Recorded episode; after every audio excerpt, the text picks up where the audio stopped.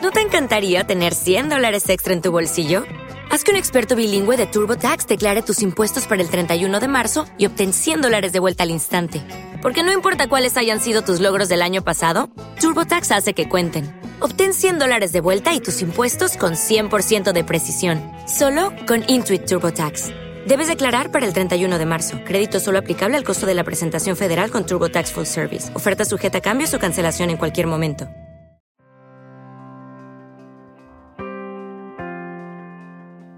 Como en la temporada pasada te ofrecemos una manera muy muy sencilla de apoyar el contenido que realizamos en este podcast y es a través de volverte uno de nuestros colaboradores a través de Patreon. Que digo yo que ya que colaboras con el cine español, pues colabora con el podcast de Esto también es política. Claro, sí es muy sencillo, tú solamente te metes en patreon.com barra esto también es política y ahí puedes donar pues el dinero que quieras.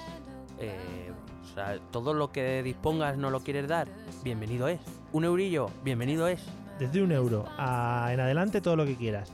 Te metes en la página, analizas nuestros objetivos, nuestras recompensas, pues ya te lo piensas. Pero piénsatelo para bien, o sea, la, la consecuencia final es que por favor ayúdanos. Patreon.com barra esto también es política. Entra ahí, lo miras, te lo piensas y nos dejas tu pequeño donativo para que podamos seguir creciendo con el podcast.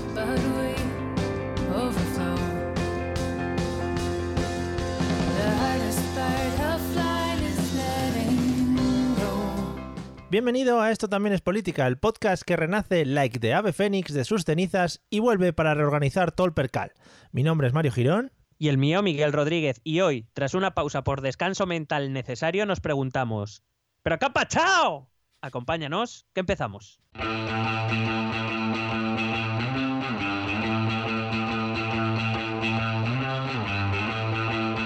Esto también es política.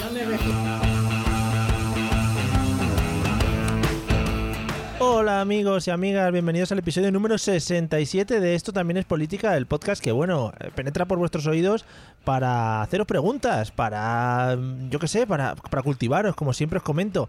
No quiero dilatar más esta presentación, quiero saludar a mi compañero Miguel, ¿cómo estás? Bien, contento de que no quieras dilatar Hmm. eh, en general. Sí. Eh, me parece positivo, salvo cuando hay un parto de por medio. Y ahora... Entonces hay sí, que dilatar. sí, hay que dilatar siempre sus 10 centímetros, ¿no? Digo, No me acuerdo. bueno, tú, Bueno, tú- tú sabes más que yo de eso. Yo estoy muy traumado, salí muy lo- traumado de ahí. Yo, lo, yo lo que sé lo sé por anatomía de Grey, o sea que. Hostia, pues joder, Anatomía de Grey y los Simpsons son los que mueven nuestras vidas. Sí, sí, sí. Hubo un momento que House parecía, pero no, es anatomía de Grey, claro. Ya, House, sí, al final se queda un poco bueno. En fin, que quería retomar un poquito la pregunta que has hecho al principio, ¿no? De. Pero. Pero, ¿qué ha pachao, no? Pero, ¿qué ha pachado, Mario? ¿Qué ha pachao? ¿Qué ha pachao? O sea, ¿qué ha pachao? No sé, la verdad es que nos vamos un ratito y joder la que lías, ¿Qué ha tronco. pachao? Yo no sé, ahora ya aquí. ¿Dónde estamos? ¿Qué ha pachao? Yo, yo no reconozco este país. No lo reconozco. Yo no, no sé. Gente dimitiendo, tío. Yo, yo no sé. ¿Te duele ¿Qué ha España? pachao? ¿Te ¿Qué ha duele? España? Me duele el, el alma. Madre mía, yo, yo, de verdad, te despiertas un día, al día siguiente otra cosa, yo así no puedo estar con esta inquietud y con este run run, ¿eh? No, no, y sobre todo las dos cosas que yo creo que más han, han influido, ¿no? Que han sido eh, que ha pachao con los conciertos de OT, ¿no? Sí, claro, claro, ¿qué ha pachao? Y que ha pachao con Lopetegui. O sea, que, ¿Pero qué ha quiero, decir, esto es lo que nos importa a los españoles. ¿Qué ha pachao? Claro, ¿y ahora qué hacemos? Fernando Hierro, yo hubiera, yo ya para chulería hubiera puesto a Guti. Sí, sí, sí. Mm. Además, yo hubiera hecho en plan Guti, que cuando acaba un partido que diga, venga, chavales, vámonos de copas que invito yo. claro, ¿sabes? claro, y hubiéramos retomado el famoso cántico Guti, Guti, Guti, es- selección, como todo el mundo selección. sabe. Claro, Evi- Evidentemente. evidentemente. Evidente- Evidentemente. Bueno, pues nada, Si, la- si- si no te importa, me Sí. permites la interrupción. Sí. eh, hace un par de semanas, que ya serán tres o cuatro, sí. Nos llegó un correo Oh, sí. ah, que no, no te comenta porque te he querido guardar la sorpresa para Oh, este momento. Qué bien, pues, enjoy. Eh, es un correo de un oyente que por lo visto se incorporó hace poco a, a nuestras filas, se llama Manuel Ello, Encantado. Hombre, ello o ella. Mm, mm, o Elle, Vale. para no, sí, para, ¿sabes? todo para no soliviantar. El GTBI. Eh, y bueno, me llamó tan LGTBIQ+. Pues No. yo, o sea, van a faltar cosas ya. Vamos. Bien. Claro, no queremos faltar a ningún colectivo desde aquí. No, no, queremos es- incluir todas la las, risa, todas la las, las letras. Sí, por la risa. Z. Em, Y, y me gustaría leértelo porque me impactó mucho y no quisiera quedarme yo esto solo. Por favor, por favor, discurre. Dice, bueno, dice, buenos días, buenas tardes, buenas noches. Os escribo estas pocas líneas para felicitaros por vuestro programa. Hasta aquí, vamos, no me creo nada. Sí. Pero bueno, dice, pocos programas tengo a mi alcance que traten política y temas sociales con la distancia, conocimiento y capacidad crítica que tenéis. Creo que se equivoca de podcast. Me está describiendo. Sí, sí, sí. Sí. Y es algo que en la época en la que estamos no es fácil encontrar, al menos a mí. Pues Mm, eso, eso. tampoco fácil de encontrar que está con nosotros. Sí. Bien. Pero es la parte esta es la que me ha, me ha gustado. Dice, también os digo que durante mi luna de miel Oh, os yeah. ganasteis una nueva oyente, mi mujer. Mm, hola, ¿qué tal? Eh, bueno, Vuestros capítulos amenizaron parte del tiempo que pasamos en la carretera. Y yo me digo, muy bien. ¿cómo, empie- cómo empieza ese matrimonio escuchando esto también es política Yo- en su luna de miel? Sí, ahí veo el nivel del oyente medio de esto también es política también, ¿eh? Que plantearle los episodios a la mujer el día de eh, la luna de miel. Sí, no, miel. es, es como para decirte, con esto te has casado, ¿no? Sí, sí. Aquí lo tienes. No, no, toma. A este soy yo. Así entero, de arriba abajo. Pues nada, por lo visto la mujer se ha enganchado también desde el primer episodio. Muy bien. Entonces nada, le prometí mandarle un saludo porque oye, que nos escuchen en la luna de miel. Quiero decir, No, no. agradezco, agradezco que haya hecho la aclaración de en la carretera, que nos escuchaba en la carretera. Sí. Ahí lo dejo. Ah, porque das por hecho que en la luna de miel hay que realizar unas actividades. eh, bueno, ¿no? Sí, hombre, senderismo, Sí. Eh, descenso de barrancos, Sí, bueno, maravilloso eso. cosas así, ¿no? Supongo, vamos. Sí, sí, lo espeleología, espeleología sobre todo. Mm. Buceo, a ver, a lo mejor. Hostia, qué bien tirado además, ¿eh? Si lo llevas al... En fin. Eh, pues nada, un saludo para el amigo... ¿Has dicho que se llama Manuel? Manuel Ello. Ello. O ella.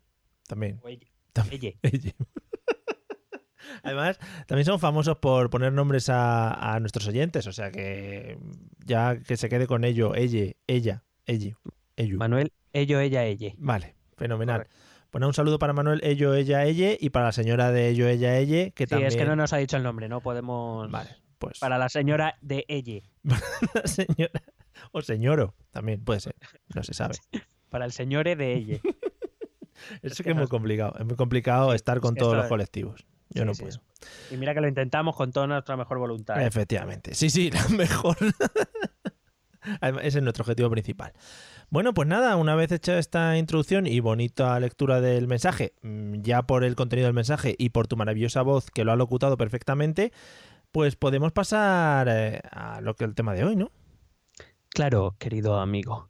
Bien, em, es que me has, me has dicho lo de la bonita voz de Mm. locutaje y me venía muy arriba. Sí, de locutaje. Eh, y siempre me acuerdo de los de estos programas de noche típicos de Amiga de la Noche. Hombre, que, muy bonito. ¿Sabes? Mm, Carne de noche, por ejemplo. Hombre en carna de noche, claro que sí. Bueno, pues hemos elegido algunos temas. Me he visto que me- nos hemos quedado cortos de temas porque Sí. aquí siguen pasando cosas.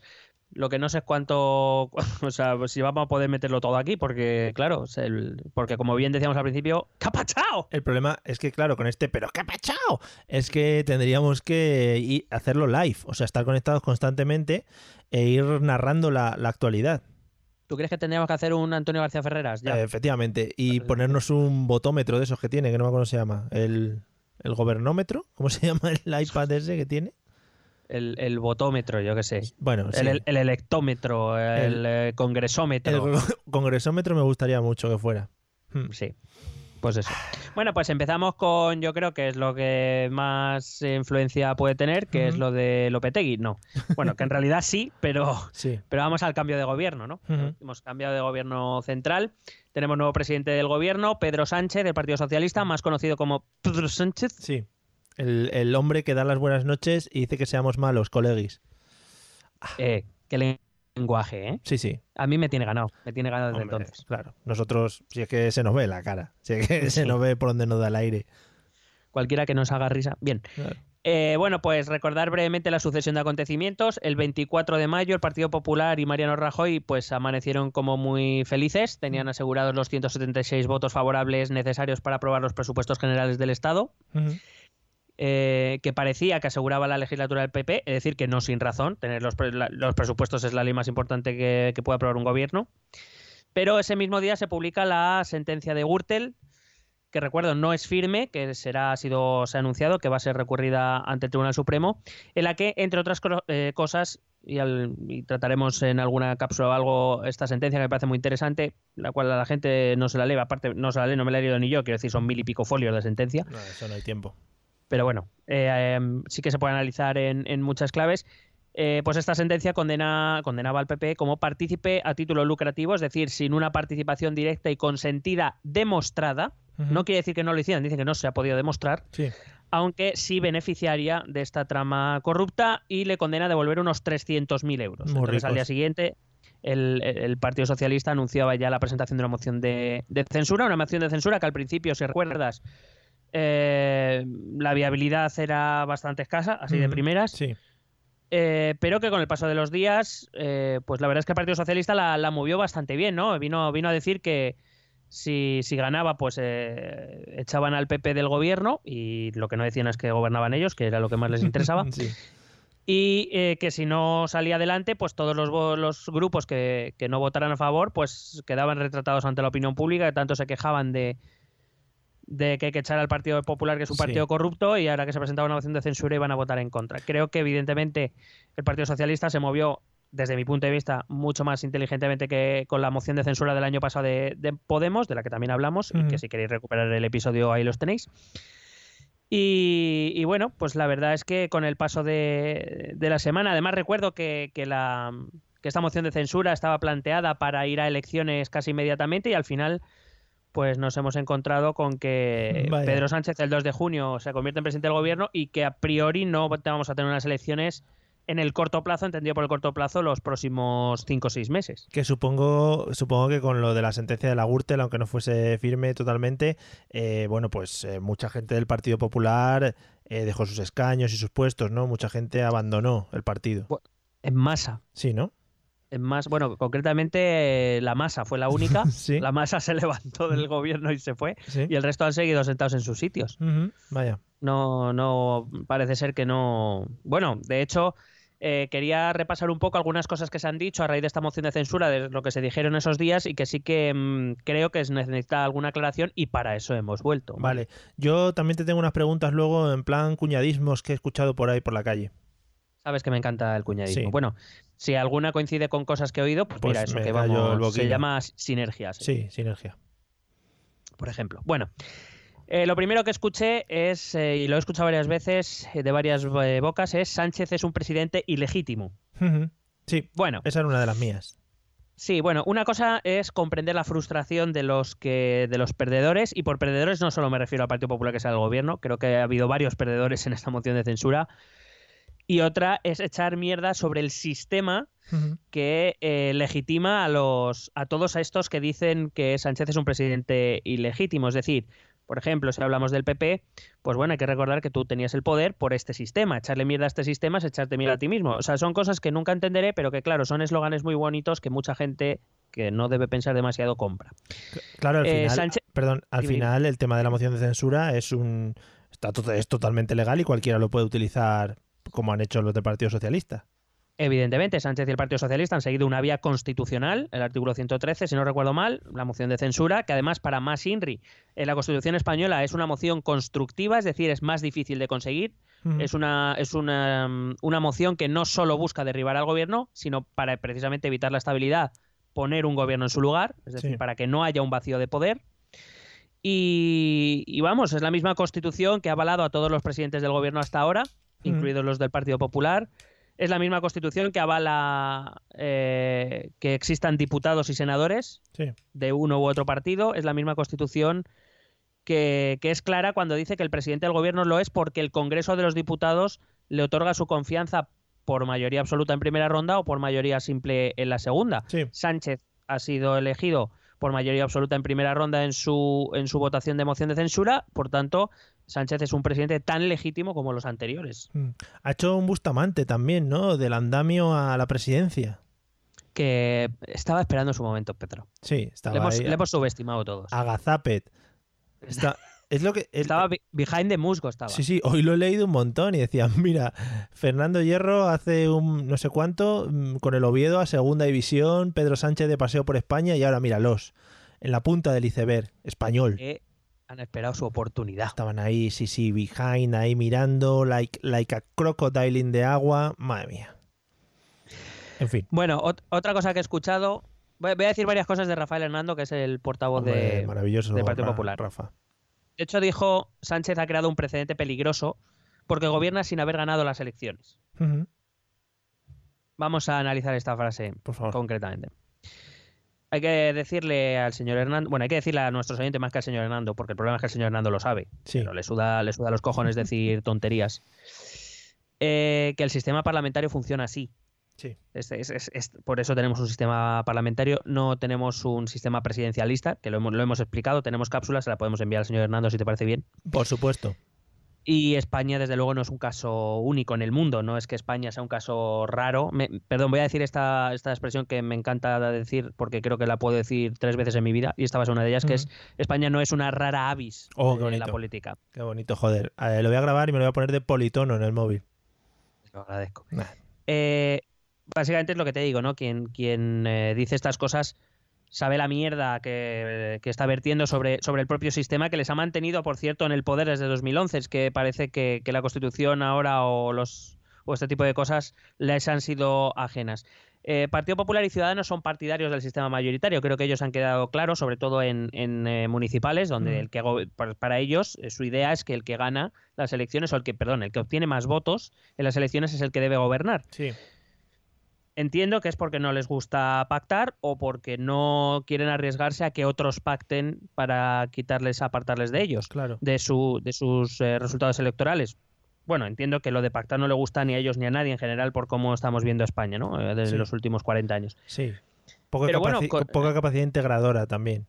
Claro, entonces, eh, si pensamos fríamente, pues quienes defienden esto con este sistema, efectivamente, Arrimada sería presidenta en Cataluña, eh, el PP lo sería en muchas comunidades autónomas en las que hoy no preside o en, algu- o en muchos ayuntamientos que hoy no, no gobierna porque otras fuerzas que han entrado en las diferentes instituciones públicas han llegado a acuerdos y han sumado mayoría absoluta dentro de esas instituciones. El problema, vuelvo a repetir, es que nuestro sistema es parlamentario. Eh, son los representantes de los ciudadanos quienes deciden quién ejerce el poder ejecutivo. Es decir, no es quien obtiene, creo que esto ya lo hemos explicado mil veces y lo explicaré tantas veces como sea necesaria. El problema, o sea, quiero decir, no es que en nuestro sistema gobierna quien obtiene más escaños, sino quien consigue reunir una mayoría parlamentaria. Sí. Es tan sencillo como eso, y eso vale para la comunidad autónoma, para el propio ayuntamiento o para eh, las instituciones del Estado. Em, quienes se suelen quejar de esto es porque, vuelvo a repetir, o no tienen tradición pactista, o porque no les gusta pactar, o porque no encuentran con quién pactar. Europa tiene muchos países que funcionan así y son puestos de continuo por estos mismos que dicen que esto es un precedente peligroso y que hay que ganar las elecciones para gobernar, ponen de ejemplo de democracia y de, eh, y de progresismo y de países avanzados a los que mirarse en el espejo, pues a países que funcionan igual que el nuestro, que tienen gobiernos con coaliciones de partidos que no han ganado necesariamente las elecciones y que y, pa- y- y para quienes, por cierto, este sistema es de lo más normal, no como aquí que parece que pactar con otro es un delito muy grave. Claro. Que juntarte con el colega está, está muy feo. Eh, de todas maneras, una pregunta que te iba a hacer.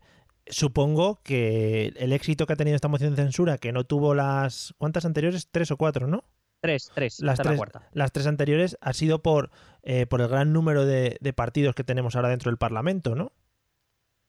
O puede ser. Eh, no sé. bueno, la de Hernández Mancha no triunfó porque el PSOE estaba gobernando con mayoría absoluta, lo cual era que no iba a triunfar en ningún caso. Ya. Eh, la de, pero bueno, con el- la misma configuración del Congreso fue la de Pablo Iglesias y Ah, no verdad. triunfó, o sea que Sí. era la misma configuración. Es decir, tiene que ver evidentemente que, que más fuerzas entren en juego, pero no necesariamente. Hemos visto, ya te digo, el año pasado una que con, con la misma configuración pues eh, se fue a la, a la mierda. A ver, supongo que la, eh, también el, el tema Gürtel ha sido un gran, un gran golpe para el Partido Popular. Bueno, yo creo que ese ha sido la- el, el movimiento inteligente de Pedro Sánchez. Mm. Ahora, es, ahora ya tengo una sentencia. Es decir, todos sabíamos que el Partido Popular era corrupto, pero ahora tengo una sentencia que me lo dice y además creo que su inteligencia ha sido en mover pieza antes de que los demás se dieran cuenta. Sí. Yo creo que ellos ya tenían la estrategia preparada. Si la sentencia decía algún tipo de condena, algún tipo de reproche al Partido Popular, porque fue anunciada al día siguiente, yo creo que ese plan ya estaba meditado y creo que se movió, creo que ahí eh, se movió el Partido Socialista respecto sobre todo a Podemos y Ciudadanos pues ha hecho valer ¿no? la experiencia que estos dos partidos nuevos no tienen. Sí. Eh, tenían claro que estaban esperando a esto y que, y que bueno, eh, era, una, era una técnica que se dice negociación, se dice una técnica win-win, una técnica de ganar o ganar. Sí. Tanto si ganabas la moción, eh, presidías, te convertías en, en presidente del gobierno, Sí. y si no, dejabas retratados a tus oponentes, que eran los que mantenían al Partido Popular en, en, el- en la presidencia. Sí, una little curiosity que te voy a preguntar. Eh, ¿Cómo ha afectado todo esto? O bueno, ¿cómo afecta al hecho de que, de que Pedro Sánchez no tuviera escaño en el Congreso? O sea, por ejemplo, en el debate de la moción de censura, ¿le tiene que dejar a alguien su puesto o cómo va el asunto ese? Bueno, se sentó en la bancada del Partido Socialista, sí, se mete una silla más y donde, donde él quiera. Ah. Donde caben dos, caben puso- tres. Donde caben 350, caben 351. Eso no hay problema. Pero, no- Eh, bueno, bueno, sí. Dime, dime. No, no, que no entiendo. por- o sea, yo podría entrar ahí a hablar también si presento una moción de censura. Mm, Bueno, si tú presentas una moción de censura, claro, tú tienes que estar presente en el hemiciclo. Claro. Vale, vale, vale. Bueno, pues. Otra cosa es saber dónde te sientan. Pero bueno, teniendo allí su, su grupo parlamentario, pues Claro. ha decidido sentarse con ellos. Estaría guapo que, que no, que en otro lado. Se hubiera sentado con, con el PNV. Que saliera por detrás de una mesa y ¡ah, y que estoy aquí! Bueno, en fin.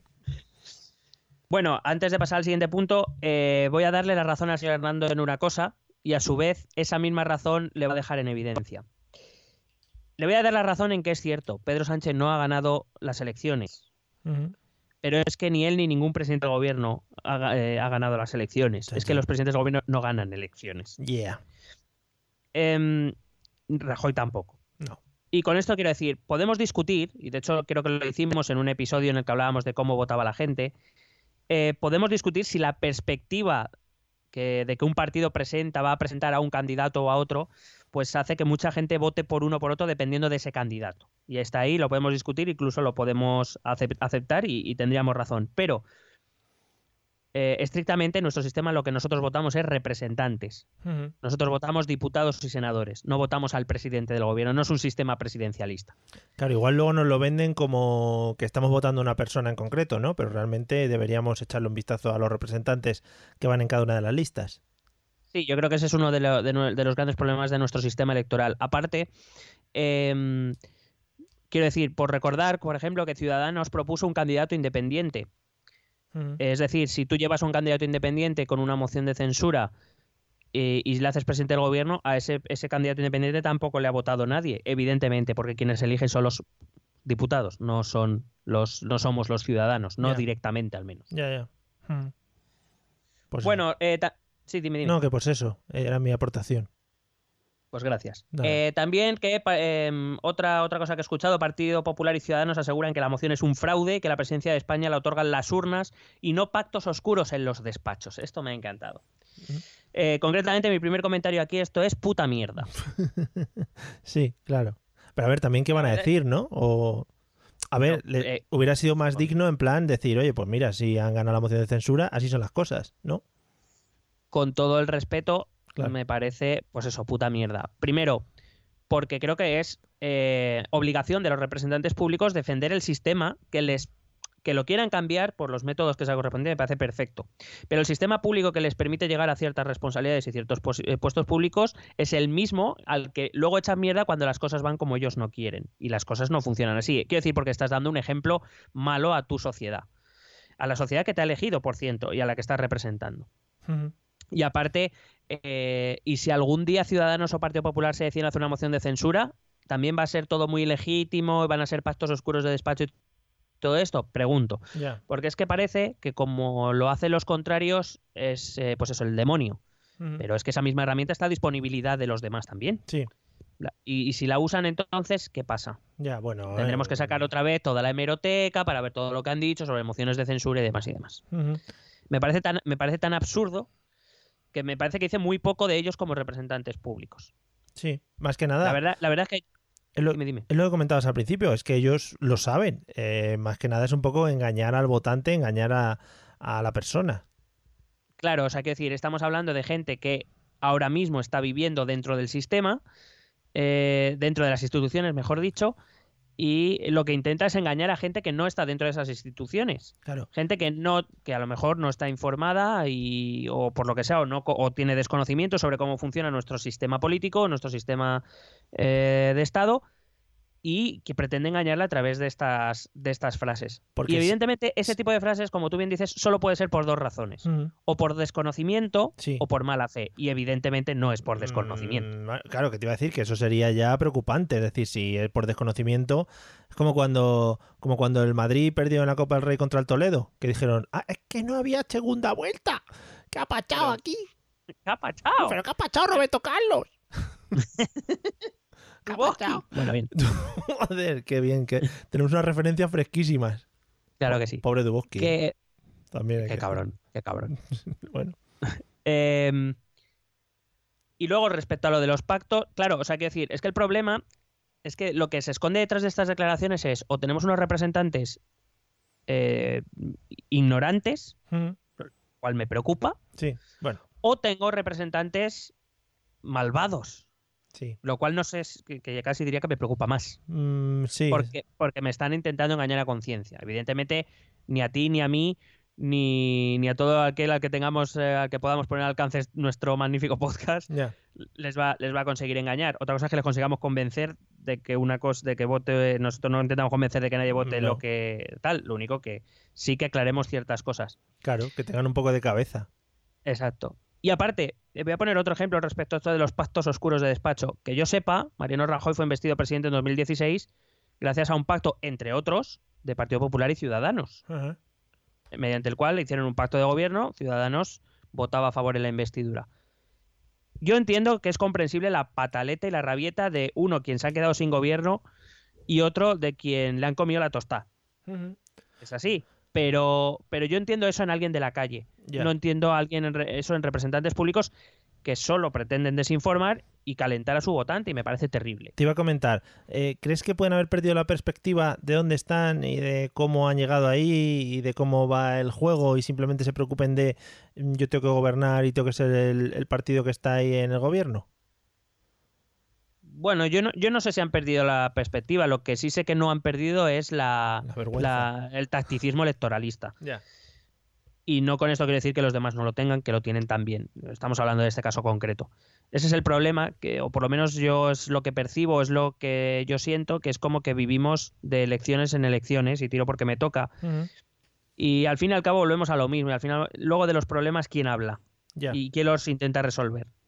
Porque entre que una pasa una cosa, la otra tú dices tal y tú más y no sé qué, no sé cuántos, pues sigue pasando el tiempo y aquí hay problemas que yo creo que podríamos compartir la inmensa mayoría de la población que deberían ser resueltos y, aquí siguen sin ser resueltos, esa es, la cuestión. Ya, ya. Understood. Luego Rafael Hernando también dijo una gran frase, porque cuando empezó a hablar y a defender al Partido Popular respecto a la sentencia, acabó diciendo los jueces también se equivocan. Vamos a ver, la frase en sí es cierta. Eh, un juez, como ser humano que es, puede equivocarse. Pero eh, recuerdo, y aquí también tenemos un episodio que habla de cómo funciona la justicia en nuestro país, eh, nuestro sistema es muy garantista y los errores pueden ser subsanados en instancias superiores. Sí. Y aún así, es verdad que como sistema creado por el ser humano que es, puede fallar en alguna ocasión. Hasta aquí bien. El problema es cuando se pide respeto para los jueces, cuando dicen algo que nos conviene. Eh, tenía puesto los apuntes cuando dicen algo del tema de Cataluña. Creo que el Partido Popular siempre ha pedido respeto por el juez Llarena o por la jueza Lamela eh, cuando han dicho algo para Cataluña, principalmente porque casi todas sus decisiones han estado en consonancia con lo que el gobierno pensaba. Sí. Pero casualmente se siembra la duda cuando hablamos de Gürtel o de cualquier otro caso que afecta a un partido político X, el que sea, porque esto lo hacen todos los partidos respeto cuando nos viene bien eh, y sembrar la duda cuando nos, nos viene mal. Y esto es de vergüenza. Y yo eh, lo digo de verdad y me, y me da mucha pena. Y declaraciones de este tipo, para mí, deberían conllevar la inhabilitación para cargo público de personas que acusan o peor, deslizan acusaciones sin, prue- sin prueba ninguna. Eh, no puede ser que el sistema que, que desde el poder legislativo al poder ejecutivo estén sembrando la duda sobre el poder judicial eh, gratuitamente porque algo no les conviene. Porque eso es una forma de meter presión a los jueces, Sí. Entre otras cosas. Sí, sí. A tope contigo. Otra cosa que ha dicho Rafael Hernando es eh, que ya siguiendo hablando, cuando continuaba hablando de la sentencia, decía el PP no ha sido condenado. Vamos a ver. Es una verdad a medias. Ya. Es cierto que el PP no ha sido condenado penalmente. Pero lo que parece es que no, lo que se le olvida explicar a Rafael Hernando es que es por una cuestión muy sencilla y es que cu- cuando ocurrieron los hechos, eh, no existía ese tipo en el Código Penal. Este, es decir, con la reforma de 2015, que por cierto salió adelante con los votos del Partido Popular, Mm. eh, muy, proba- muy probablemente los mismos hechos hubieran conllevado una, sentencia penal. Es decir, está muy bien decir que no ha sido condenado penalmente, lo cual es cierto, no deja de ser cierto, pero explica por qué. Porque entonces no existía el tipo penal, no porque ahora, por ejemplo, no fuera considerado igual. Y por cierto, sí que ha habido una condena. Ha sido una condena civil, de responsabilidad civil, que le obliga a devolver esos 300.000 euros que te he dicho antes. eh, porque, bueno, em, eh, así, así lo establecía el Código Penal de entonces, dado que los, los códigos penales o las- los cambios legislativos no pueden ser eh, con carácter retroactivo, pues por eso se ha librado el Partido Popular. Pero si los mismos hechos de Gürtel sucediesen hoy, esto sería una condena penal y el Partido Popular sería condenado como persona jurídica, eh, sería condenado, eh, no, no sé exactamente a qué pena porque desconozco cuáles serían la- las posibles sentencias, pero vamos, que sería condenado. Va el edificio de Génova a la cárcel, entero. Correctamente. Como Una- unas, unas esposas enormes ahí. Como edificio, sí, sí. También dijo que la sentencia se refiere a lo ocurrido en Pozuelo y Majadahonda. Otra vez, eh, que de hecho en mis apuntes tengo verdad a medias again. Es cierto que son los hechos ocurridos en estos ayuntamientos los que se condenan, pero eh, parece olvidarse que la misma sentencia dice que el PP, eh, que la labor de los tesoreros del PP nacional, también condenados, por cierto, jugaron un papel esencial en toda esta trama, trama y, trama y dudan de la veracidad de los testimonios dados por los dirigentes del Partido Popular Nacional de entonces, entre ellos los de Mariano Rajoy, por cierto. El señor Hernando también hay que decir que se calentó un poco, ¿no? Según lo que estás contando. Bueno, no, es que el señor Hernando es así. Vale. Es que, es que esto es el señor Hernando y por eso el Partido Popular le eligió de, de portavoz. Es decir, el Partido Popular, que ha sido un partido en los eh, últimos años, bueno, desde la mayoría absoluta, ha sido un partido eh, que poco a poco ha ido aislándose del resto, en lo que a la Cámara se refiere, eligió como portavoz a un hombre que, es muy vehemente, que es, mm, digamos, cuando sale a- al atril, pues se le ve con ese carácter chulesco, ¿no? De casi provocador Sí. Eh, capaz de enfrentarse a cualquiera dialécticamente, eso está claro, pero que, que, desde luego su oratoria a mí no me, no me agrada, no me ha agradado nunca, y esto es un poco Rafael Hernando, pero esto es lo que ha sido los últimos seis años, no es que, Ya, ya. Sí. no es que se haya calentado esta vez. Además, Vale. yo creo que se venía muy bien a decir, evidentemente ellos venía, Rafael Hernando venía a intentar lavar la cara de- de- la- del, del PP por lo menos ante sus votantes, entiendo Pero- que era esto. A ver, yo entiendo que es una cosa mala, que, que esto les ha pasado por, por eso, por una eh, por el tema de la Gürtel y tal, pero el tema de caer en una, en una moción de censura, mm, digamos que de cara al votante, si, si, si, si confían en ti, tampoco tendría que ser un trauma, ¿no? Es decir, oye, pues nos han sacado una moción de censura, de censura adelante, eh, seis o siete partidos los que se hayan juntado, pues oye, han conseguido llegar a esto, pero nosotros estábamos intentando seguir estas, esta forma de gobierno. No, no podemos porque nos han quitado los otros, pero no, que no debería ser excesivamente malo, ¿no? No sé si es que el Partido Popular tiene un problema desde hace dos años que se llama Ciudadanos, que le quita votantes. Es verdad. Entonces, el Partido Popular tiene que, por decirlo de algún modo, resarcirse a sí mismo. Ujú. Eh, no he- muchos votantes, que por cierto estoy convencido de que muchos de ellos eh, están dispuestos a cambiar su voto por el tema de la corrupción, pero que hasta ahora no tenían ninguna alternativa de derechas, es Sí. así. Eh, pues eh, evidentemente tienen que presentarse como un partido, digamos, con cierta alma, con cierta con esa capacidad de revolverse y decir que no es un partido muerto, sino que está dispuesto a dar la batalla no solo a los adversarios políticos de toda la vida, sino incluida a, a ciudadanos. Y ese es el problema que tiene el Partido Popular y que, por cierto, tiene Ciudadanos también y ahora, ahora veremos. Vale. La última de las frases que he traído es eh, una frase que he traído textual para no equivocarme porque me parece lo suficientemente grave que se digan este, este tipo de cosas entre nuestros representantes públicos, que es, yo no sé, esto se, se dirigía a, a Pedro Sánchez, yo no sé si va a ser capaz de mirar a la cara a las víctimas de ETA. Eh, hola. Sí, esto era porque entre los que votaron a favor de la moción de, cen- de censura estaba Ah. Bildu. Eh, me parece primero grave porque seguimos jugando con este tema que debería ser tratado, y lo he dicho siempre, con una especial delicadeza. Sí. Estamos a- y me parece asqueroso que este tema lo utilice quien lo utilice, eh, se utilice para, para cuestiones políticas o para echar mierda a unos a otros. Sinceramente lo creo. ¿eh? Creo que se olvidan de que detrás hay gente muerta, familias con seres eh, y familias y amigos con seres queridos que, que han perdido para que, para que realmente, porque te estén sacando del gobierno con una moción de censura y haya dos votos que sean de Bildu y que voy a pasar a explicar ahora, por cierto, una cosa que a lo mejor nadie se ha planteado, eh, saques aquí las víctimas de ETA como, como arma política. No lo he entendido y nunca respetaré este tipo de, de argumentos, vengan de quien vengan. Eh, y digo que esto es porque dos diputados de Bildu votaron a favor. Eh, Sánchez ha dicho y dijo en varias ocasiones que no ha pactado nada, de hecho con nadie, pero Claro. con Bildu tampoco.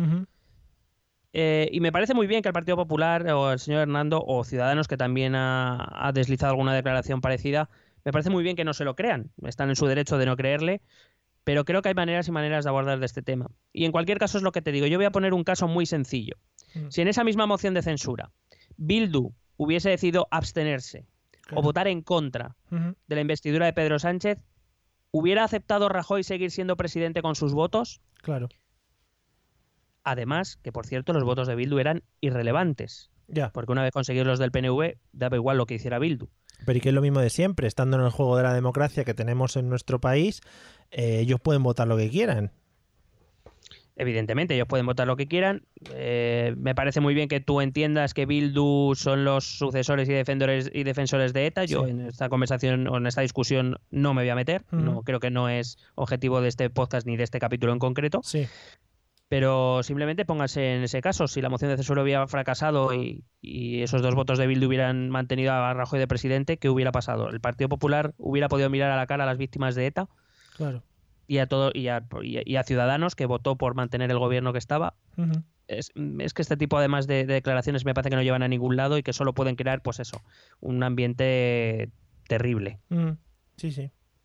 Bueno, por último quería acabar con lo de la moción de censura.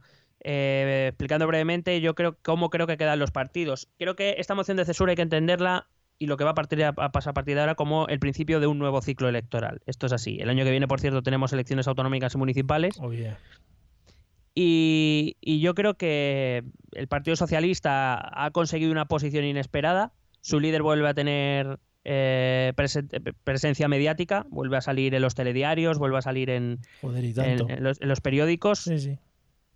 Sí, pero cosa que hasta ahora no tenía, porque además, como no estaba ni siquiera dentro del Congreso, no podía tener, digamos, enfrentamientos dialécticos con, con Rajoy con lo cual estaba un poco missing, pero ahora pues se ha convertido en el gran protagonista.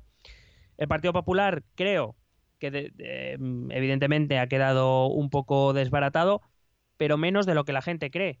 Yo creo que además le va a venir muy bien y ellos eh, eh, están contentos, entre comillas, de que Pedro Sánchez no esté por la labor de convocar elecciones inmediatas. Sí. Elecciones inmediatas yo creo que al Partido Popular le iba a fastidiar, no tanto como dicen las encuestas, que parece que el Partido Popular iba a quedar por detrás del PNV, sí. que no, no iba a ocurrir en ningún caso, pero, pero sí desde luego le da un tiempo para recomponerse, para recomponer su imagen, elegir un nuevo candidato. que, eh, bueno, yo, yo diría que quien más opciones tiene es Feijó, pero veremos. Aunque a mí, yo por ejemplo he dicho que para mí ahora mismo la mejor candidata sería Soraya. A tope de gallegos, ¿no? En la derecha española. Eh, sí, sí, sí. Es que bueno, es un partido fundado por Gallego. Desde don Francisco Franco, que también está un poco a la derecha. Bueno, Sí, bueno, pero nada, poco nada más. referencias. Bueno, es, es un partido que fundó o refundó Fraga, Don gallego, Manuel, don el único Manuel. Aznar, que era vallisoletano, creo. Bueno, bueno, castellano-leonés en cualquier caso. Mm, casi. Pero luego Rajoy, Rajoy gallego y Feijo parece que se, que se adelanta otra vez a... ¿Quieres, ¿Quieres que guardemos tres segundos de silencio por Mariano? Mm, No, sí, ya estuvo ocho horas dándole ahí al drinking en el restaurante. que salió, que salió que no sabe ni dónde estaba. Abrazándose con los camareros. Gracias, Mariano. Luego está el caso de Podemos. Podemos y Ciudadanos, yo creo que han pagado la novatada, creo que se han movido muy lentos. Eh, Podemos se la va a tener que envainar porque además anunció un apoyo a Sánchez, eh, eh, digamos, sin, sin condiciones. Mm, Y claro, eso le, de- le deja ciertas manos libres a, a Pedro Sánchez. Porque a partir de ahora, claro. si, si Podemos se empieza a oponer a ciertas cosas que pueden, digamos, parecer lógicas a efectos de un electorado de centro izquierda, pues, eh, pues claro, entonces ya no lo de me- te apoyo sin condiciones habrá quedado en agua de borrajas y volverá a quedar retratado. Es un problema yo creo que, que se vino muy arriba Pablo Iglesias y creo que además se ha movido muy lento. Creo que ahí el PSOE, como digo, ha tirado de experiencia y le ha comido bastante la tostada a Podemos. Veremos. Que Veremos cómo van las cosas. si Podemos hubiera puesto a negociar, hubiera quedado un poco en entredicho también, ¿no? O sea, o no. hard, O no, o no. Quiero decir, Ya, pero ¿y eh, qué Podemos tenía, Podemos tenía una, una carta. Bueno, la verdad es que venía diciéndolo hace mucho tiempo, pero tenía la carta debajo de la manga de tú no me quisiste apoyar en la mía Ya. Y eh, la razón era la misma, por mucho que haya una sentencia. Quiero decir, creo que Podemos podía haber dado algo, algo, de batalla más. No, lo- no lo ha hecho y además creo que no lo ha hecho porque la ha pillado en bragas. O sea, la ha pillado a contrapié lo que ha hecho, lo que ha hecho el PSOE. Es que están de mudanza al, al chaletito. Y han, Claro. han dicho capa, chao también. Pero bueno, no pasa nada que los, los afiliados o los simpatizantes, a- los inscritos, perdón. Están a favor de esa casa. Bien. Hombre, por supuesto. Adelante con la casa. La- hombre, vas- en Torrevieja. Mercedes Mila, conectamos con la casa. Venga. Imaginas en 24 horas ahí Maravilloso. con, Pa- con Pablo y, e Irene. Con Echenique ahí eh, subiendo a los niños, con los niños en la silla. Er- Eh. Errejón merendando Joder, un bollicao, un bollicao muy rico. con un vaso de leche. Sí, sí, joder, todo bueno, qué maravilloso. bonito, Qué bonito sería. Ay. Bueno, eh, luego está Ciudadanos, que para mí, desde mi punto de vista, es el que peor ha quedado de todos. Mm, Primero porque ha tenido durante, desde el inicio de la o sea, desde los presupuestos, la sentencia, todo eso, ha tenido un discurso como que ha ido de un lado a otro muy rápido. O sea, po- poca consistencia en el discurso. Mm, Y sobre todo, que al final la imagen que ha quedado es que ellos votaron a favor de mantener a Mariano Rajoy en el, en el, em, en el gobierno, porque ya no es que se abstuvieran, que de hecho yo es lo que esperaba, que al final se abstuvieran porque ellos decían que querían unas elecciones inmediatas porque les interesaba, pero esperaba una, una abstención para no mojarse con el gobierno y resulta que no, que votó, votó no. Y yo no sé qué imagen deja eso, porque volvemos a lo mismo. Entre la derecha tradicional del PP, que ha sido durante los años la hegemónica, y la nueva derecha, si me vas a demostrar que más o menos eres lo mismo, muchos votantes volverán al original. Esto es así. Mm. Por otro lado, eh, creo que Ciudadanos ha perdido una oportunidad de oro de derribar ellos al gobierno. Es decir, es que la moción de cuando él, cuando Albert Rivera sale y dice que después de la sentencia da por acabada la legislatura, es que lo que tiene que hacer es derribar el- el- al gobierno. Si realmente quieres dar una imagen de que vienes a regenerar la política, a Claro. eliminar la corrupción, a, a limpiar el sistema, Mm. e- eres tú quien tiene que tomar la iniciativa para, para derribar al gobierno. El problema está, Quizá ahí sí, sí se hubiera quedado con gran parte del voto de la derecha española, ¿no? probablemente sí, Mm. Probablemente sí, por lo menos eh, creo que hubiera, por lo menos eh, hubiera mantenido una gran parte del voto que había que había robado al, Partido Popular. Yo Mm. sí lo creo, ¿eh? Eh, Yo creo que ahora mismo el tiempo que el PSOE además le va a dar al, al Partido Popular eh, va en contra, todo ese tiempo que pasa hasta elecciones va en contra de Ciudadanos. Un discurso poco consistente, un discurso en el que si no se habla de Cataluña es verdad que, que, pues eso parece parece un, un discurso muy movible, muy Mm. muy poco poco trabajado. Ya. Eh, también vamos a ver qué hace con los presupuestos. El Partido Socialista se comprometió a gobernar con los presupuestos aprobados por Partido Popular y Ciudadanos. Veremos ahora qué labor de oposición hace. Porque, claro, eh, oponerse a sus propios presupuestos, pues también te deja un poco retratado. Ya, está feo, sí, sí. Entonces veremos. Y luego, nada, brevemente, el PNV, que yo creo que es el partido más listo que hay en la Cámara, Mm. pero vamos, de aquí a Lima, eh, que se ha llevado. No sé si viste el momento en que, en que Sánchez, no sé si viste la moción de censura, No, yo sí, vi. porque soy un poco friki. Sí. Bueno, la parte que pude, porque cuando no estaba en el cole. Mm. Eh, En el cole, pero no, no estudiando, él ya ha aprobado sus estudios. Sí, sí, sí, Ah. sí. Bueno, creo. Bueno, eh, eh, hubo un momento que Pedro Sánchez dijo que cuando se comprometía a gobernar con los presupuestos aprobados por la Cámara, eh, le faltó hacerle un guiñito a Aitor Esteban, al PNV, diciendo, esto, esto es para vosotros, ¿eh? Esto es para vosotros. que fue yo creo que vamos eh, evidentemente fue eso lo que hizo que el PNV votara votara a favor de la moción de censura creo que el Partido Nacionalista Vasco está siendo el partido más, más listo de la de, de toda la legislatura Eh, no hace demasiado ruido consigue lo que quiere más allá de que nos podrá parecer mejor o peor o más justo o menos injusto o, o más injusto pero la verdad es que ellos están consiguiendo sus objetivos o sea que Pues pues, desde mi punto de vista, Chapo, por cierto, que, que vuelvo a repetir que para mí el, el portavoz del Partido Nacionalista Vasco, Héctor Esteban, es el mejor orador de la Cámara, sin duda alguna. Luego Bueno. está, y luego ya por último los partidos catalanes, Junts per Catalunya y Esquerra Republicana. Madre mía, pues no tienen follón eso ni nada. No. Que claro, esto tienen un follón, porque claro, han votado a favor, pero ahora se han encontrado con dos ministros que no les van bien. Ya. Eh, pero claro, han votado a favor en contra de lo que quería Puigdemont, pero claro, es que, que era votar en contra, que era mantener a Rajoy en el gobierno. Claro, es que la decisión no era fácil. Creo que les han- por cierto, el PSOE, sin, sin pretenderlo, creo que no era el objetivo, pero les metió en un brete bueno. Ya. Pero Puig-. Puigdemont todavía sigue coleando. ¿Eso no es un lastre para todos estos partidos independentistas? Quiero decir. A mi juicio sí, pero, Vale. Pero lo que lo que dicen los votantes y los representantes independentistas parece ser que no, que sigue siendo un, un activo. Sí, sí. Para mí- a mí sí me lo parece, pero, pero bueno, hablo desde la distancia. No entendemos. Bueno, hablamos brevemente del nuevo gobierno, ¿te parece bien? Hombre, por favor. Del nuevo. Sí, sí, sí. Ah, ahora hablamos de los nuevos y de los que han, han estado y estaban, han estado, estarán, etcétera. En nuestros corazones. Efectivamente. Bueno, a Sánchez le hemos criticado por muchas cosas, yo el primero, eh, pero sus últimos movimientos, hay que decirlo, tanto la moción de censura como la composición del nuevo gobierno, a mí me han parecido movimientos muy, intelige- muy inteligentes. y que tiene mí. un pelito que eso no te lo quita Bueno, nadie. Eso y que, y que eh, han sido calificado por muchos eh, medios internacionales como un presidente hot. Hombre, Hot President. Ahí estamos. De hecho, de hecho no recuerdo, creo que era L, eh, la revista L, eh, que bueno, le ponía por delante de Trudeau y Macron, que eran Mm. como los, ¿eh? los top. Oh my god.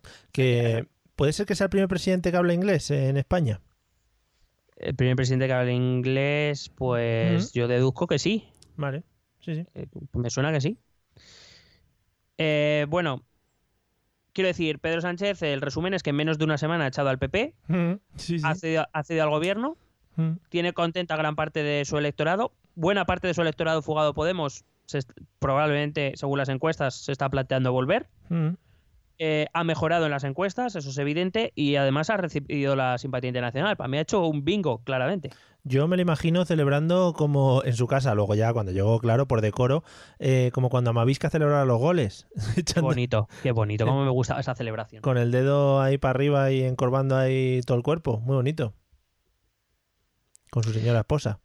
Sí, bueno, pues además es, es un gobierno que lanza muchos mensajes y si te parece bien, pues los repasamos brevemente y Por miramos a ver qué mensajes, algunos muy obvios que algunos Sí. medios ya han resaltado y otros Sí. que a lo mejor no han quedado porque son más de carácter interno dentro del partido y a lo mejor han pasado un poco más desapercibidos. Resaltemos. Bueno, la vicepresidenta Carmen Calvo, que es vicepresidenta de Relaciones con las Cortes y ministra de Igualdad, Mm. bueno, evidentemente poner la competencia de igualdad en manos de la única vicepresidencia que va a tener, pues creo que es un mensaje, bueno, casi todos los mensajes suelen ser electoralistas, también te lo digo. Evidentemente lanza un mensaje claro este a las fuerzas progresistas y busca claramente el voto de la mujer, ese que se manifestó el día 8 de marzo con, con eh, en, en toda, en toda España. Creo que ha sido inteligente poner, poner ese esa vicepresidenta, o sea, poner una vicepresidenta, poner un gobierno con mayoría de mujeres y además poner ese Ministerio de Igualdad como único ministerio de vicepresidencia. Sí. Me parece, me parece también eh, un mensaje claro e inteligente.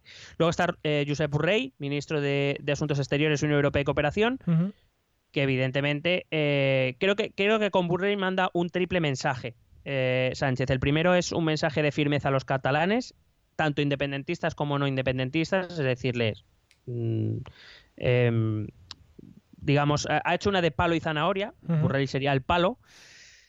Manda otro mensaje al resto de España, les dice que evidentemente Burrey es una figura bien vista por, eh, por eh, los ciudadanos que, que ven el proceso de independencia o el procés como una amenaza a España. Creo que Borrell se ha significado como la voz catalana probablemente que más ha defendido, eh, digamos, o que más ha discutido al procés, con lo cual creo que es alguien bien recibido incluso por votantes de otros partidos. Sí. Y también creo que es un mensaje al independentismo concretamente, porque creo que Burrell, que tiene, recuerdo, fue presidente del Parlamento Europeo, tiene mucho conocimiento de la Unión Europea, tiene mucho conocimiento entre, entre los mandatarios europeos, creo que es un anuncio también de que Burrell va a ir a Europa a presentar la batalla del relato, una batalla del relato que hasta el momento el gobierno del Partido Popular no había dado, no se había molestado en, en, digamos, presentarle, ¿no? Ese, dejaban que el, el independentismo diera todos los, sus mensajes tranquilamente, sin respuesta desde el gobierno, más allá de la respuesta judicial o de la respuesta a lo mejor en consejos europeos o cosas así. Sí. creo que Burrell se va a patear todos los países europeos y va a contarles lo que o lo que al gobierno le interese contar, evidentemente. Y, y si ahí tiene pocos apoyos eh, en Europa el, el independentismo, creo que los pocos que tiene, más allá de los partidos eh, populistas, creo que creo que se van a quedar con menos aún. O sea que, que me parece que es, eh, es el mensaje que quería mandar con Burrey. Luego está Teresa Rivera. Perdona, perdona, te voy a preguntar. eh, como hemos visto con este nuevo gobierno, mm, cualquier persona es ministrable, ¿no? O ministerable, o como se llame. Porque lo, bueno, sí, hasta yo. Claro, por eso te digo que si a ti te llama Pedro Sánchez, por ejemplo, y te dice que te va a dar un ministerio, mm, sin problema. O sea, no tienes que ni ser diputado, ni estar en el Congreso. No, ni no, nada. no. No, no, y de hecho creo que Pedro Sánchez ha pedido a todos los ministros que sí que eran diputados, claro, recordar Sí, sí, Margarita sí. Robles, eh, Ábalos, bueno, les ha pedido que dejen el escaño para que se dediquen por entero al gobierno. No, no, tú, el para ser ministro la única condición que tienes que tener es que el presidente te nombre ministro. Vale. El, el- el- el Consejo de Ministros lo nombra el presidente a su discreción, a su Mm. entera discreción. eh, una vez ha recibido la confianza del Parlamento, o sea que sí, cualquiera que él considere que puede ser ministro o si él lo, lo- lo nombra, pues puede ser ministro. Vale, Tú o yo podemos ser ministros. Sí, yo estoy esperando la llamada, pero al final no, no cuajo. Ministro- ministros de podcast. Por favor, ministro del podcasting. Sí, sí. Luego está Teresa Rivera, que es ministra de Transición Ecológica. Que no Rivero. Es- Ojo, cuidado. Eh, ¿Cómo? Teresa Rivero, ¿no era la del rayo? Teresa Rivera. Ya, ya, pero que digo que no Rivero. No, no, Rivera, no es la de los flanes. Y la de los dientes.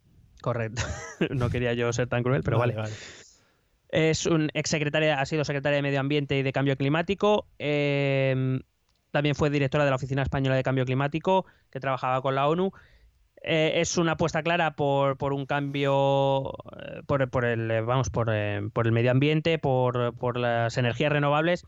Me presenta a mí personalmente, esto es algo muy personal, la única duda de que se ha mostrado muy partidaria de eliminar en cuanto antes la energía nuclear. Y yo es que esta transición ecológica o esa transición energética no veo cómo se puede hacer sin la, sin la aportación que hace la energía nuclear, que además es una energía mayoritariamente limpia. Sí. O sea que tam- tampoco qui- quiero ver a ver qué, qué propone. Bueno, quiero ver lo que propone. Tenemos que ser conscientes de que este gobierno tiene muy poca capacidad de maniobra, también Claro, lo digo. sí, y sí. eso lo dirá al final. Mm. Entiendo que este gobierno es sobre todo el gobierno que Pedro Sánchez ofrecería si gana las próximas elecciones. Entiendo que viene a ser esto. ¿eh? Vale. Luego está María Jesús Montero, que es ministra de Hacienda. Eh, ha- trabajó en varios cargos relacionados con la gestión hospitalaria antes de llegar a, a- y, ha sido consejera de Hacienda del gobierno de Susana Díaz en Andalucía. Por tanto, eh, creo que evidentemente es un claro guiño al PSOE andaluz, al PSOE de Susana Mm. Díaz, ¿Qué de se- cara, de cara al futuro. qué se Una sabe? especie de reconciliación. Sí, ¿qué se sabe de Susana? ¿Dónde anda? Está, Pues ahí está en, en Sevilla, está ahí, sí, ¿no? A sus cosas. sin decir nada. Vaya. Luego está José Luis Ábalos, que es ministro de Fomento. Hay que recordar que es el secretario de organización del Partido Socialista. Ocupará la cartera de Fomento y mantendrá su cargo en el partido. Hay que decir que Ábalos tiene una, mm, es, es, eh, una dilatada trayectoria en administración. Él es maestro, si no recuerdo mal. Con lo cual, digamos que a diferencia de otros muchos ministerios, donde sí parece que ha prevalecido más el criterio técnico, es decir, que poner un ministro que sepa de lo que va el rollo. Entiendo que Pedro Sánchez manda un mensaje de tomarse la cartera de fomento, la de obras públicas, eh, con un tinte más político que técnico, en el sentido de que, y, y me huele, o in- creo intuir, que viene por el tema de, de Cataluña para poder ofrecer esa, ese, si llegasen a darse las negociaciones o las conversaciones con los dirigentes catalanes, pues para ofrecer mejoras en, en las infraestructuras, por Sí. ejemplo, tipo corredor mediterráneo, infraestructura o, o algún tipo de otra infraestructura que a lo mejor un técnico no estaría muy por la labor de hacer por lo que pueda conllevar económica o, o- o económicamente o, en otros ámbitos. Entiendo que quiere tener un control político de esta cartera. Sí. Luego está Meritxell Batet, ministra de Política Territorial y Función Pública, que es la que se encargará de las relaciones de hacer de intermediario entre presidencia del gobierno y la Generalitat. Evidentemente es un es catalana, es del Partido Socialista de Cataluña, del PSC, con lo cual también es un guiño a IZ, evidentemente, y Sí. es, digamos, un mensaje también de poner el asunto catalán en manos de catalanes. Entiendo que también va un poco por ahí el tema. Digamos que esta es la zanahoria, Burrey era el palo Mm. y, y Batet es la zanahoria, es muy federalista, es digamos un poco partidaria de una reforma profunda de la Constitución, etcétera. Porque tampoco, tampoco ha usado como ministros a muchos de los grandes varones del, del Partido Socialista, ¿no? No, yo No, no, no, a los varones no los iba a poner. Después de todo lo que ha pasado en el Partido Socialista Sí, era sí. muy difícil. Es verdad que se decía, yo no lo veía en ningún momento. Pero sí que es verdad que les ha hecho guiñitos. Les ha hecho guiñitos a aquellos, digamos, un poco para dar esa imagen de vamos a intentar reconciliarnos, que ahora que hemos conseguido el poder, que tenemos una perspectiva muy diferente a hace un mes, la Ya. que tiene el PSOE. Sí, sí, joder, ya te digo. Pues, pues vamos a intentar, vamos a intentar remar todos hacia un mismo sitio.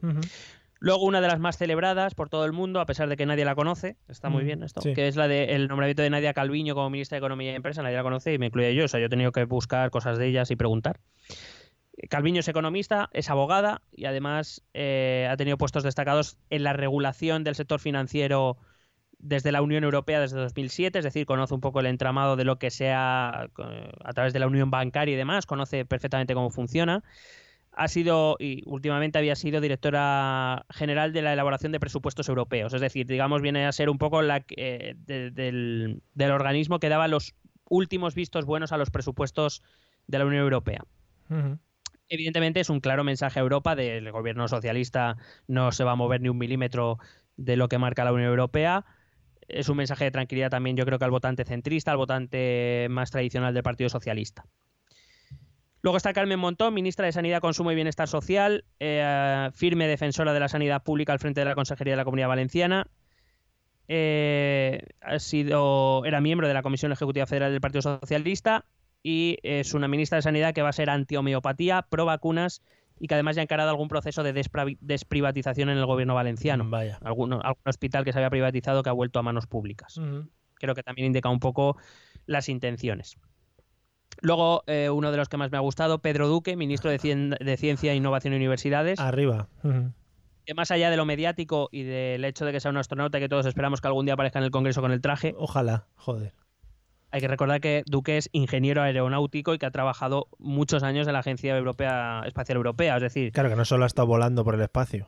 claro, y que, quiero decir que los astronautas saben, Claro. tienen- saben de lo que hablan. Quiero decir que evidentemente tienen unos conocimientos, una preparación, eh, vamos a llamarla académica y científica muy grande, porque la necesitan. Y que O sea, sobre no- todo seguramente esté muy al loro del tema de la investigación, de cómo se invierte el dinero, de cómo se ha ido invirtiendo, de qué se necesita, etcétera, etcétera. Claro, su ministerio que además es de ciencia, que evidentemente es el mundo al que él pertenece, de innovación, que evidentemente trabajar en agencias espaciales eh, bastante son agencias sí. que tienen que trabajar continuamente con innovación, Sí, porque, sí, sí. No, es porque que- siempre pretende, se, se pretende llegar un poco más lejos. Sí, no es, y no es algo que venga del siglo XV tampoco, que es muy Correcto. nuevo. Claro. Correcto, y de universidades, porque bueno, entiendo que bueno, él se formó en una universidad, evidentemente, Mm, sí. como, como muchos de nosotros.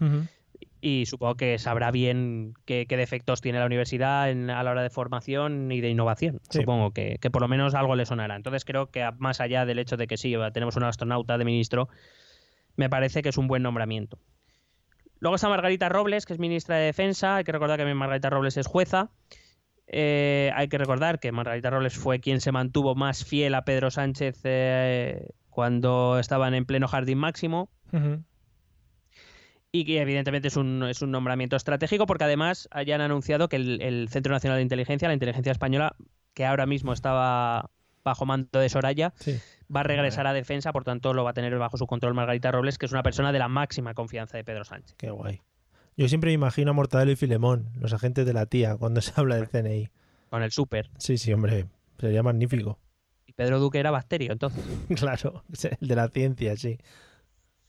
Luego tenemos a Magdalena Valerio, ministra de Trabajo, Migración y Seguridad Social, que hay que decir que ha sido consejera eh, muchos años del gobierno manchego. Pues básicamente eso es un guiño al PSOE de Castilla-La Mancha, otro también de los de los PSOEs que más tenía en contra, de Fernández Bar. Eh, luego está Isabel Celá, portavoz del Gobierno y ministra de Educación y Formación Profesional, que fue consejera de Educación del Gobierno vasco con Pachi López.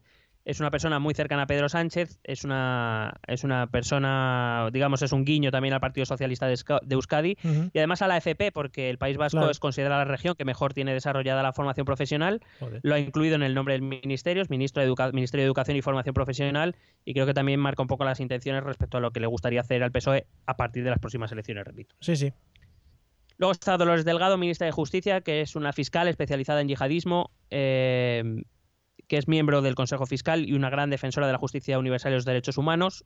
Veremos eh, a ver de qué pie cogea. Mm. Todavía esto no, esta no la tengo muy clara. Luis Planas, que por cierto ahora está en problemas, ministro de Agricultura, Pesca y Alimentación, que Planas ha sido consejero de Agricultura en Andalucía, guiño a, a Susana, embajador en Marruecos, que ha tenido distintos cargos también en la Unión Europea, que es sobre todo muy buen conocedor de la política agraria común de la Unión Europea, que es muy importante para España, Sí. ha sido muy importante para recibir fondos y seguirá siendo muy importante para el sector agrícola, con lo cual también, digamos, es un, es un guiño a, a la importancia que el gobierno de Sánchez le va a dar a la Unión Europea. Reyes Maroto, ministra de Industria, Comercio y Turismo. Maroto es diputada socialista a la Asamblea de Madrid, por tanto, guiño al PSOE de Madrid. Y luego eh, Fernando Grande Marlasca, ministro de Interior, también ha sido juez, eh, fue quien sustituyó a Baltasar Garzón en la Audiencia Nacional, Sí. ha, si- ha sido presidente de la Sala de lo Penal en, es- en la Audiencia Nacional, ha sido vocal del Consejo General del Poder Judicial, a propuesta del Partido Popular, por cierto, Sí, sí. y que este nombramiento pues tiene varios guiños, ¿no? El primero a las, yo creo que el primero es a los cuerpos y fuerzas de seguridad del Estado, eh, siempre es un hombre que ha hablado, bueno, ha trabajado con ellos mientras, claro, era juez de lo penal, ha tenido que trabajar con todos los cuerpos y fuerzas de seguridad del Estado, creo que eh, es un mensaje a ellos también.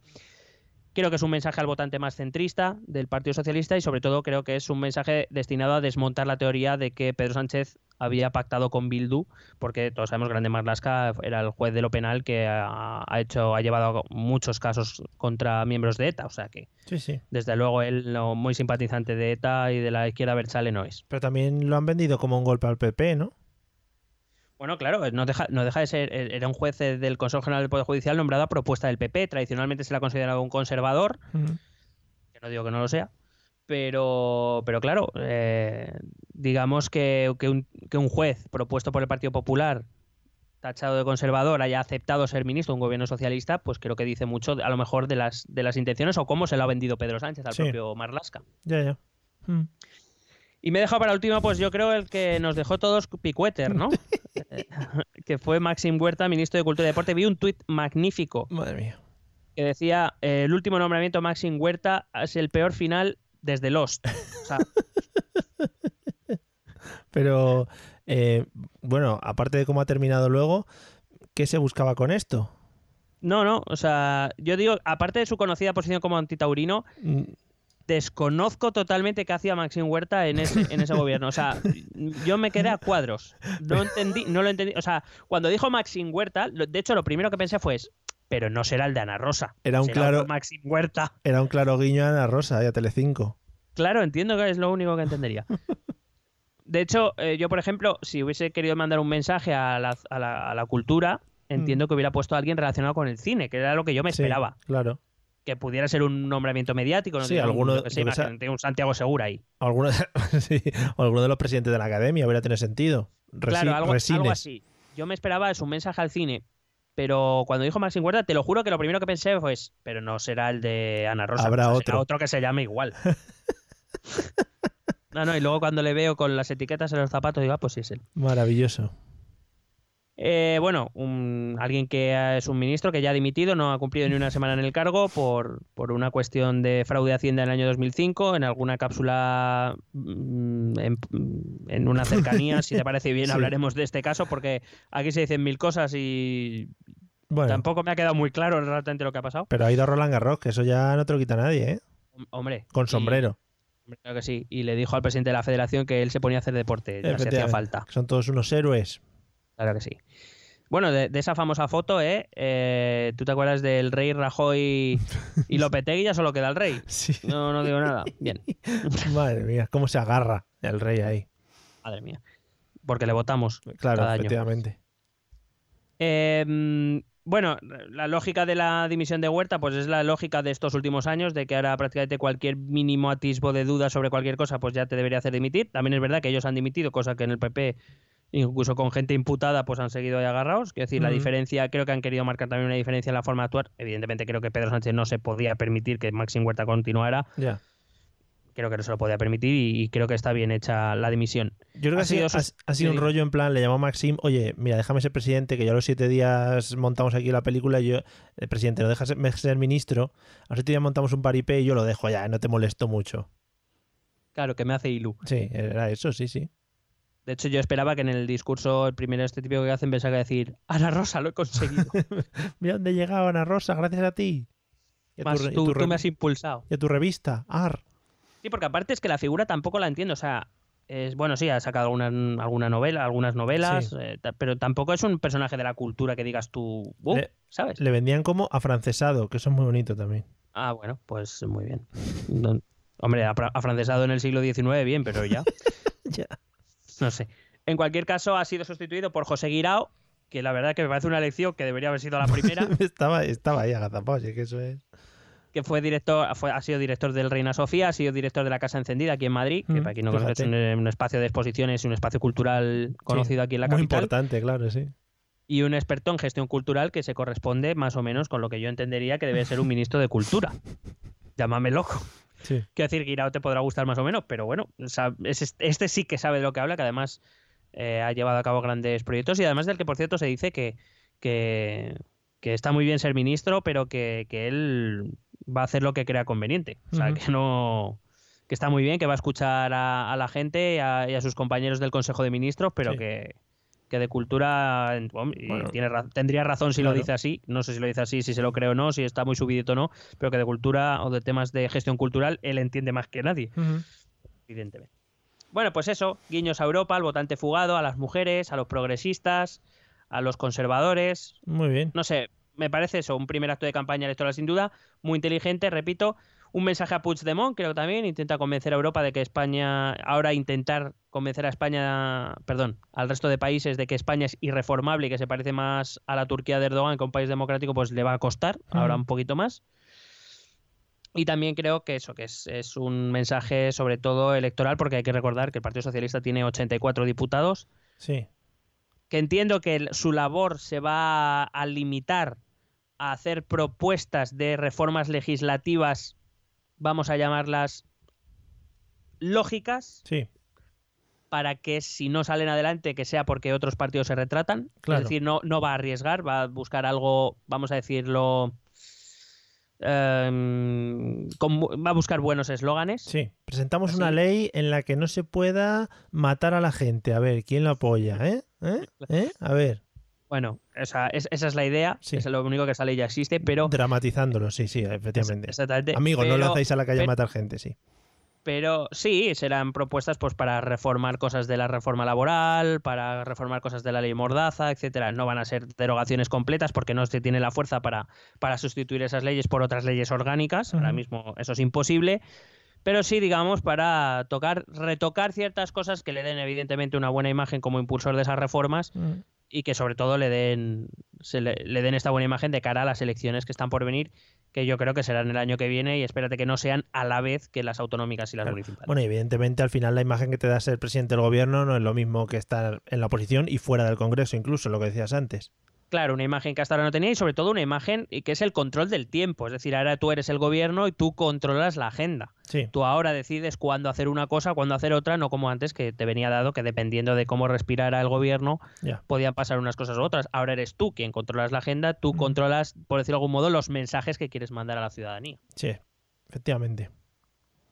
Y con esto he acabado, si te parece bien. Pues muy bien. Oye, me parece genial el resumen así rapidito de ¿pero pasado?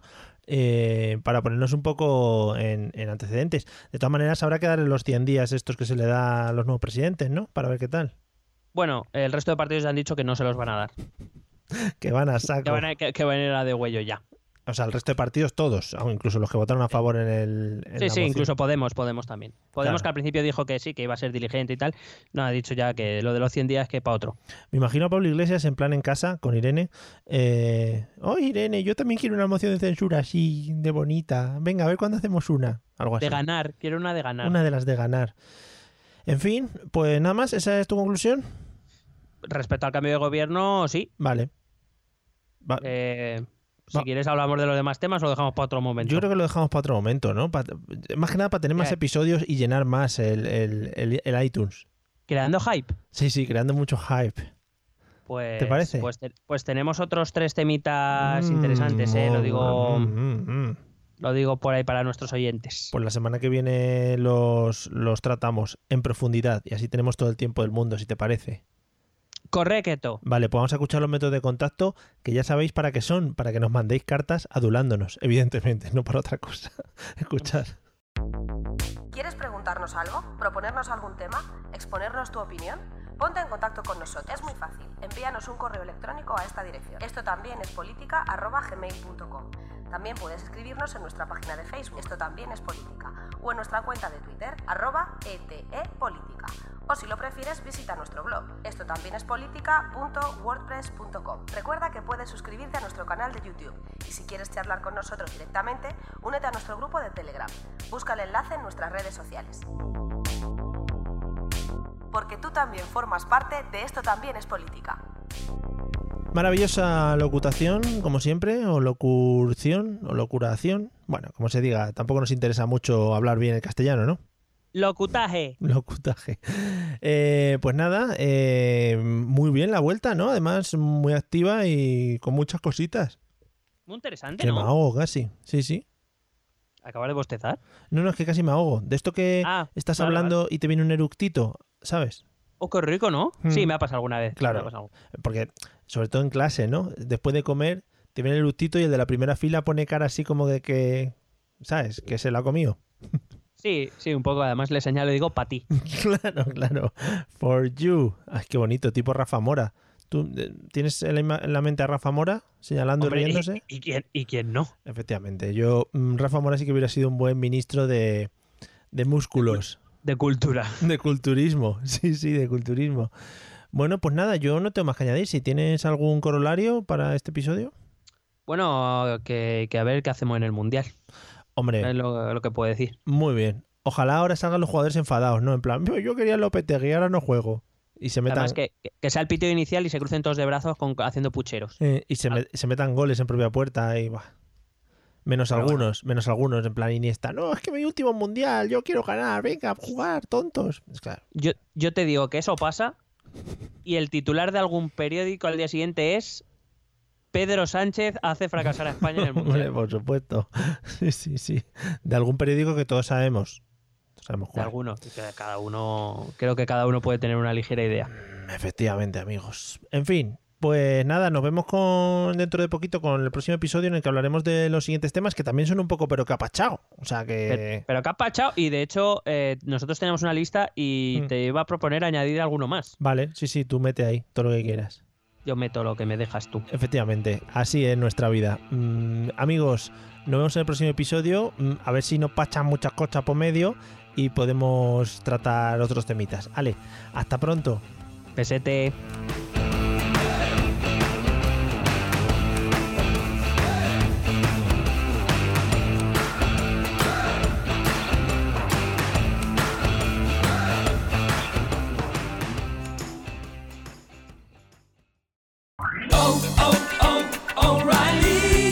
¿Necesitas ayuda? En O'Reilly Auto Parts te ayudamos. ¿Necesitas algún consejo? Te aconsejamos. Nuestros profesionales en autopartes están siempre disponibles para ayudarte a encontrar lo que necesites. Excelente servicio al cliente es solo una de las ventajas que ofrece O'Reilly Auto Parts. Los profesionales en autopartes. Oh, oh, oh, O'Reilly Auto Parts.